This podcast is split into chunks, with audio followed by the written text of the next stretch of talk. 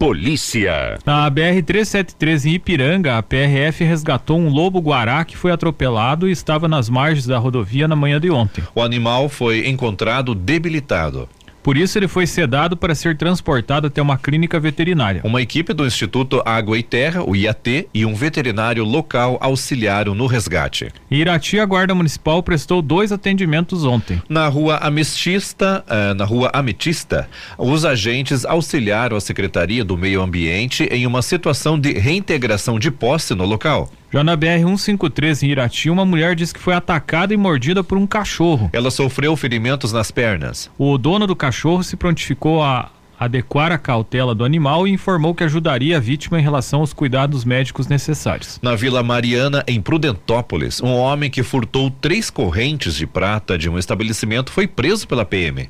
A proprietária do local afirmou que identificou as características do autor do furto ao verificar as imagens das câmeras de segurança. O homem se passou por cliente e aproveitou um momento de distração da vendedora para pegar as três correntes que têm valor estimado de mil reais. A PM realizou patrulhamentos e localizou o autor do furto. Porém, ele não acatou a ordem de abordagem e fugiu a pé. Ele foi seguido pelos policiais por aproximadamente três quadras. Durante a fuga, ele jogou duas mochilas e entrou em um matagal nas proximidades do posto de saúde municipal. Os policiais tentaram novamente abordá-lo, mas ele não acatou e reagiu com socos e chutes. Em busca pessoal, a equipe encontrou as três correntes de prata no bolso da calça do homem. Já nas mochilas, haviam quatro relógios que foram furtados do mesmo estabelecimento e dois anéis que a mulher não reconheceu como sendo de sua propriedade. O homem foi preso e conduziu para a delegacia junto com os objetos apreendidos. Na rua Afonso Pena, no centro de Prudentópolis, um homem foi detido por embriaguez ao volante na noite de ontem. Segundo informações da PM, o motorista de um Corsa colidiu na traseira de um Gol. O motorista do Corsa apresentava sinais de embriaguez e confirmou que havia ingerido vodka em um bar. O resultado do teste do bafômetro foi de 1,16 miligramas de álcool no organismo. Durante o acidente, o motorista que estava embriagado bateu a cabeça no para-brisa do veículo. Ele foi detido e conduzido para a delegacia. Os carros não tinham pendências e foram liberados. Já na Vila Santana, em Prudentópolis, a PM prendeu um homem na noite de quinta-feira. Ao perceber a presença da viatura, ele fugiu para os fundos da residência, mas foi, foi contido. O homem tinha um mandado de prisão da vara e eh, da vara de execução em Guarapuava. Segundo a PM, ele havia fugido do sistema prisional. O homem foi levado para a cadeia de Prudentópolis. Noticiário Regional. A apresentação do Teatro da Paixão de Cristo em Rio Azul acontece no dia 7 de abril, sexta-feira santa. A encenação terá início às 19 horas no Estádio Municipal Orestes Palu. O evento tem o apoio da Prefeitura de Rio Azul e da Secretaria Municipal de Cultura e Educação e Cultura. Os primeiros ensaios começaram em janeiro no Colégio Estadual Dr. Shaft Curi e passaram a ser no Estádio Municipal mais recentemente. Mas os preparativos para o espetáculo iniciaram em novembro de 2022, quando um novo roteiro começou a ser escrito. A integrante da coordenação do teatro, Amanda Pedroso, destaca que os próximos dias serão de ajustes finais. Os preparativos estão há meses já encaminhados. Agora a gente eh, passa para os últimos ensaios. Então o pessoal cada dia vai ficando mais nervoso. Segundo Amanda, uma das novidades deste ano é o novo roteiro, com cenas inéditas, como o do Lava Pés. A gente repaginou todo o roteiro, repaginou todos os personagens, então ninguém vai fazer o mesmo papel. Mudou tudo. De acordo com a coordenadora da apresentação, o papel de Jesus Cristo ficará a cargo de Ivan Gapinski, que já atuou no, no espetáculo. Ele participou no passado com a gente, ele foi um discípulo. Daí, como a gente sempre gosta de dar oportunidade para as outras pessoas fazerem os papéis e a gente não gosta de repetir, o Ivan foi uma surpresa para nós como discípulo também. Ele nunca tinha participado de teatro. Então, ano passado foi a primeira vez. E a gente olhou e ele falou assim: não, tem que ser o Ivan para ser nosso Jesus ano que vem. As mudanças também ocorrem dentro do estádio, na localização do espetáculo, segundo Amanda. A gente só mudou a logística. A gente fazia na parte direita do campo, né, em frente às arquibancadas. Como a gente não tinha arquibancada, a gente colocava os, os bancos ali para o pessoal assistir. E esse ano a gente acabou mudando. Vai ser em, bem do ladinho das arquibancadas mesmo. A gente só mudou o lado. Para a gente aproveitar que tem alguns bancos em cima também, aproveitar o botequim né, que uhum. ficou atrás, mas vai ter o banco pro pessoal sentar também, quem quiser levar as cadeiras também.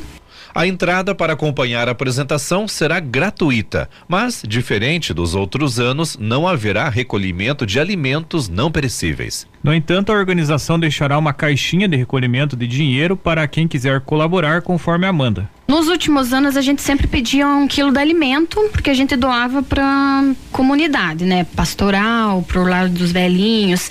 E esse ano a gente não vai arrecadar um quilo de alimento. Uhum. A gente vai deixar uma caixinha ali na frente, então o pessoal que se, eh, que se sentir à vontade de colaborar com algum valor será muito bem-vindo. A gente não deixou um valor mínimo, então a pessoa fica a critério dela. Então, se não quiser, não precisa pagar nada. Esse ano não vamos cobrar nada.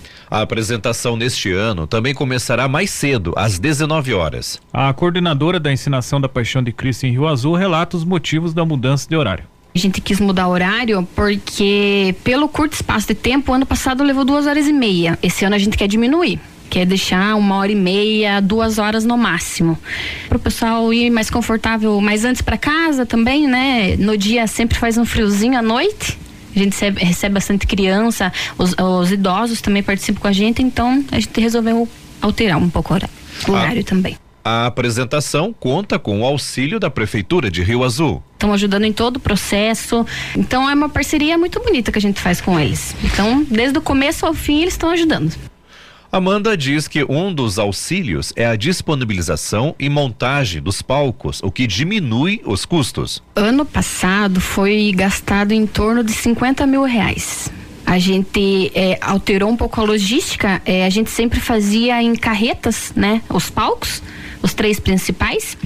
Uhum. E ano passado a prefeitura disponibilizou os palcos prontos né? Então, isso ali foi, é, foi uma mão na roda pra gente, porque vocês também sabem que para montar não é fácil. Não é fácil não mesmo. Não é fácil. E conseguir as carretas também não é fácil, né? Ainda mais nessa época, né? Que o pessoal utiliza bastante.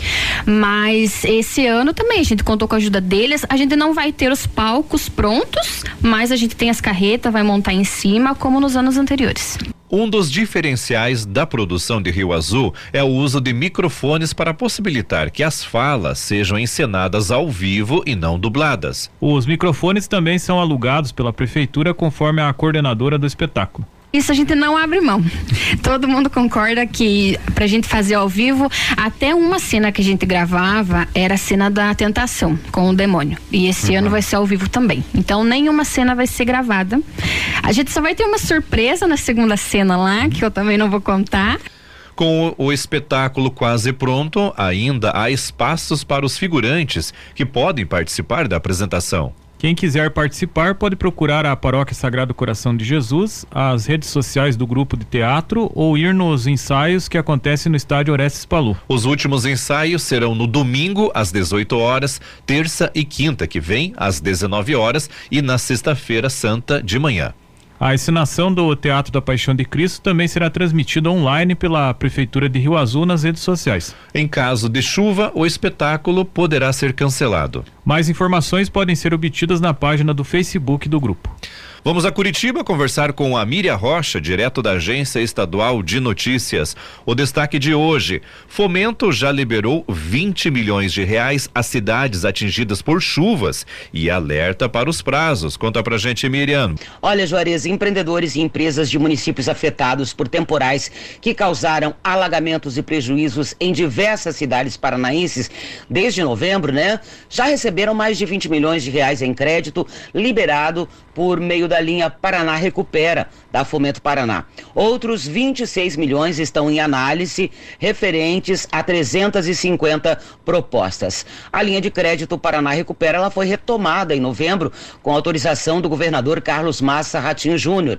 Esse crédito ele é destinado a atender empresas, empreendedores e também os municípios que foram atingidos direta ou indiretamente por situações de emergências climáticas, sanitárias ou de outra ordem e que tiveram o estado de emergência decretado e homologado pelo Executivo Estadual.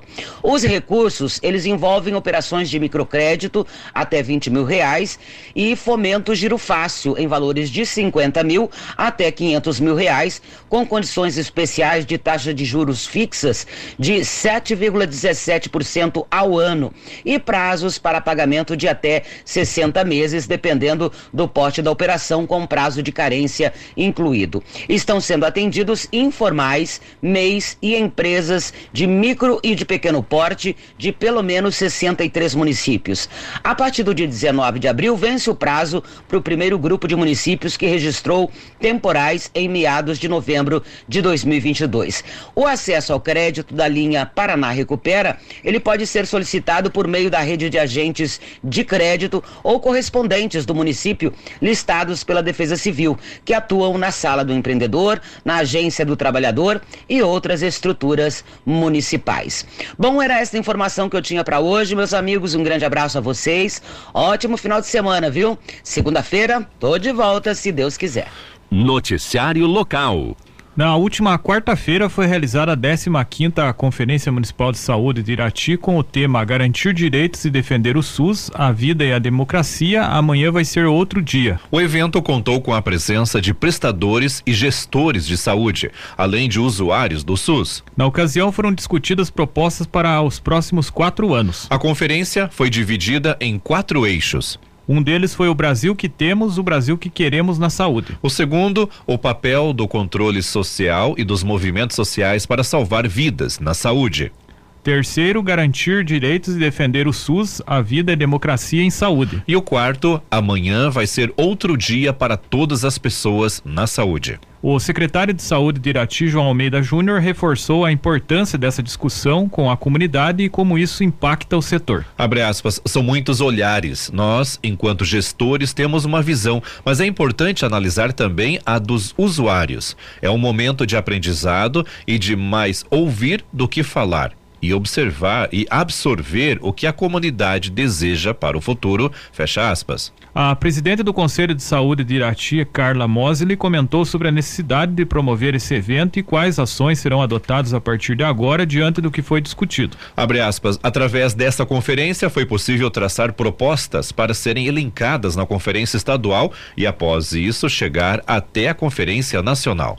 O intuito de chamar a comunidade para discutir foi por ser o termômetro de como está nossa saúde e assim promover um serviço de equidade. Fecha aspas, aponta Carla. O secretário de Saúde de Irati também pontuou algumas metas que Irati deve atingir em breve. Abre aspas. Queremos uma saúde cada vez melhor para todos os cidadãos e para isso vamos investir. A gestão municipal já nos deu o aval e nós vamos abrir uma unidade noturna para aumentar o número de consultas. Também queremos acabar com as filas para exames em nosso município. Com o programa Mãe Iratiense, queremos acolher melhor as gestantes, implantar a telemedicina e trazer a tecnologia para o nosso dia a dia. A saúde é dinâmica e precisamos nos adequar às demandas de atendimentos que surgem, fecha aspas, disse João Almeida.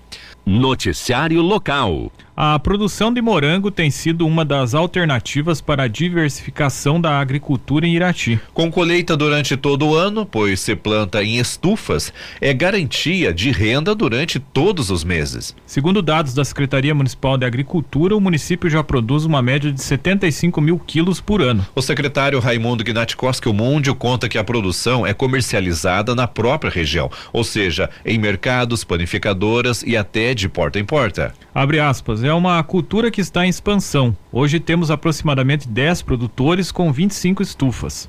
Mas acreditamos que esse número deve aumentar, fecha aspas, disse o Múndio. O engenheiro agrônomo da Secretaria de Agricultura, o Antônio Sidney Martins, explica que em Irati são trabalhadas com duas variedades, a Albion e a San Adres abre aspas, são aquelas que podem ser produzidas durante o ano todo, cultivadas em ambiente protegido, em que o agricultor trabalha em pé não tendo mais a necessidade de ficar abaixado, o que melhora as condições durante a atividade agrícola, fecha aspas, explicou o agrônomo. No mês de março, para aprimorar os conhecimentos sobre a produção, aconteceu o curso de morangueiro, cultivo em substrato, através de uma parceria entre Senar Paraná, Sindicato Rural de Irati e Secretaria de Agricultura. O evento aconteceu em Cadeado Grande e contou com a participação de 15 agricultores da comunidade que sediou o curso e também de Cadeado Santana e Palmital. O último dia de curso foi finalizado com aula prática na propriedade de José Maurício Henke, na Vila Rural de Irati.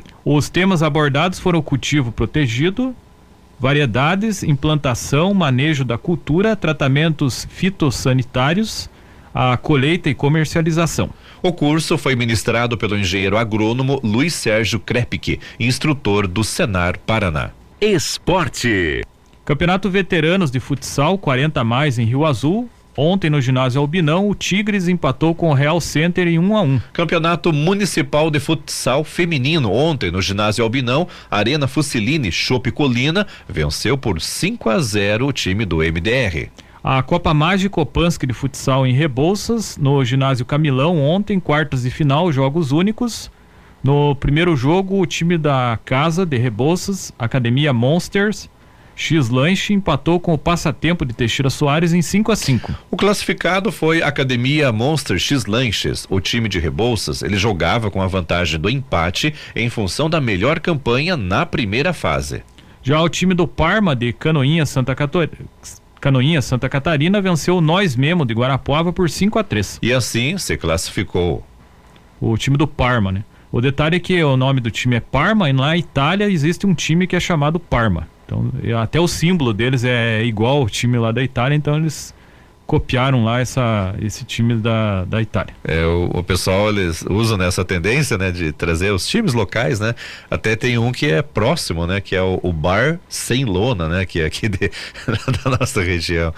Vamos falar agora da Copa Professor Jacopete de Futebol. Na semifinal, jogo de ida, hoje, no estádio Coronel Emílio Gomes, em Irati, às 14h30, tem Irati Independente São Mateus do Sul. A Copa do Nordeste, semifinal, ontem foi concluído o jogo entre Esporte e ABC e ficou como estava, 1 a 0 para o Esporte. A partida foi iniciada na quarta-feira, mas foi interrompida aos 15 minutos do segundo tempo em função da chuva, que deixou o gramado da Ilha do Retiro com várias poças de água. Ontem o jogo foi reiniciado aos 15 do segundo tempo e concluído com os 30 minutos restantes, mais os acréscimos, sem gols. Então, vitória do esporte por 1 a 0. E agora, na final, vai ter o confronto entre o esporte, que vai enfrentar o time do Ceará. Noticiário Geral. A Prefeitura de Guarapuava disponibilizou a partir. está disponibilizando os carnês do IPTU de 2023. O primeiro vencimento é para junho. De acordo com a prefeitura, os contribuintes podem acessar os carnês no portal de serviços do município. Já a entrega dos carnês pelos correios será realizada nos meses de abril e maio. Para pagamentos em cota única, há desconto de 5% no valor total. O imposto também pode ser pago em até sete vezes sem juros. As datas de vencimento são as seguintes: a primeira parcela, 12 de junho deste ano. A segunda parcela, 10 de julho. A terceira parcela, 10 de agosto. Quarta parcela, 11 de setembro. Quinta parcela, 10 de outubro. Sexta parcela, em 10 de novembro. E a sétima parcela, no dia 11 de dezembro. A Prefeitura destaca que para acessar o carnê do IPTU 2023 pelo site, basta informar o número do cadastro imobiliário ou CPF ou CNPJ do proprietário. De acordo com a Prefeitura de Guarapuava, fica isento de recolher o imposto imóveis estritamente residencial com edificações não superiores a 70 metros quadrados. O proprietário deve morar no local e ser devidamente cadastrado no município como proprietário, além de não ter renda mensal superior a dois salários mínimos. Também não pagam IPTU os aposentados e pensionistas, beneficiários do Amparo Social ao Idoso de Prestação Continuada, BPC, e pessoas com deficiência mental ou invalidez permanente. As informações são do portal G1. Noticiário Geral. O ex-presidente Jair Bolsonaro Bolsonaro chegou ao Brasil. O voo comercial que trouxe dos Estados Unidos pousou no aeroporto da capital federal por volta das 6 e 40 da manhã de ontem. Bolsonaro passou três meses nos Estados Unidos, tendo deixado o país dois dias antes da posse do presidente eleito Lula para não ser obrigado a entregar a faixa ao sucessor. O ex-presidente retorna em meio às investigações sobre o caso das joias presenteadas pelo regime da Arábia Saudita e não declaradas à Receita Federal, como revelou o jornal Estadão. Bolsonaro, prepa é, Bolsonaro prepara uma estratégia para mostrar que ainda é o principal oposicionista do presidente Lula. Na tentativa de se desviar das acusações que pesam contra ele, Bolsonaro voltará a investir nas redes sociais para fazer um contraponto entre sua gestão e ações do governo petista. A data para o seu retorno foi planejada sob medida às vésperas de Lula completar três meses de governo num momento em que o petista enfrenta uma situação difícil na política e também na economia. Bolsonaro embarcou para Orlando, Estados Unidos, no dia 30 de dezembro do ano passado. A Secretaria de Segurança do Distrito Federal e a Polícia Federal montaram um esquema especial de policiamento para a volta do ex-presidente. A Polícia Federal informou que não permitiria que Bolsonaro usasse o saguão principal do aeroporto. Na quarta-feira, o Tribunal de Contas da União, o TCU, determinou que o ex-presidente devolva imediatamente a terceira caixa de joias que ele recebeu do regime da Arábia Saudita e que tinha guardado em vez de ter de enviar para o acervo do Estado brasileiro. A existência desta terceira caixa, estimada em pelo menos 500 mil reais, foi revelada pelo jornal Estadão na noite de segunda-feira. A decisão do ministro do TCU, Augusto Nardes, atende ao pleito de parlamentares que solicitaram a retirada dos itens. Além de determinar a devolução dos itens, o TCU alertou Bolsonaro sobre a omissão de informações relacionadas aos presentes que recebeu do regime saudista. Saudita. Na semana passada, a corte já havia determinado que o ex-presidente deveria entregar bens de valor recebidos dos sauditas. As informações são do jornal Estadão Conteúdo. Noticiário Geral. O Supremo Tribunal Federal, STF, formou ontem maioria de votos para derrubar a prisão especial para quem tem curso superior. Até o momento, seis ministros da corte votaram para suspender o artigo do Código de Processo Penal que estabeleceu a medida. A questão é julgada no plenário virtual, modalidade na qual os ministros inserem os votos no sistema virtual e não há deliberação presencial. A votação será encerrada hoje. A maioria de votos foi formada a partir do entendimento do ministro Alexandre de Moraes, relator da ação protocolada pela Procuradoria-Geral da República. Para o ministro, o dispositivo que garante a prisão especial para quem tem diploma universitário não foi recepcionado pela Constituição. O texto original é de 1941 Conforme o artigo 295, inciso 7 do Código Penal, pessoas com diploma de curso superior de qualquer faculdade brasileira têm direito à prisão especial, não podendo ficar em uma cela comum com os demais detentos. Abre aspas. A extensão da prisão especial a essas pessoas caracteriza verdadeiro privilégio que, em última análise, materializa a desigualdade social e o viés seletivo do direito penal e malfere preceito fundamental da Constituição que assegura a igualdade entre todos na lei e perante a lei. Fecha aspas, afirmou o relator. O voto foi seguido pelos ministros Luiz Roberto Barroso, Dias Toffoli, Edson Fachin, Rosa Weber e Carmen Lúcia. As informações são da Agência Brasil.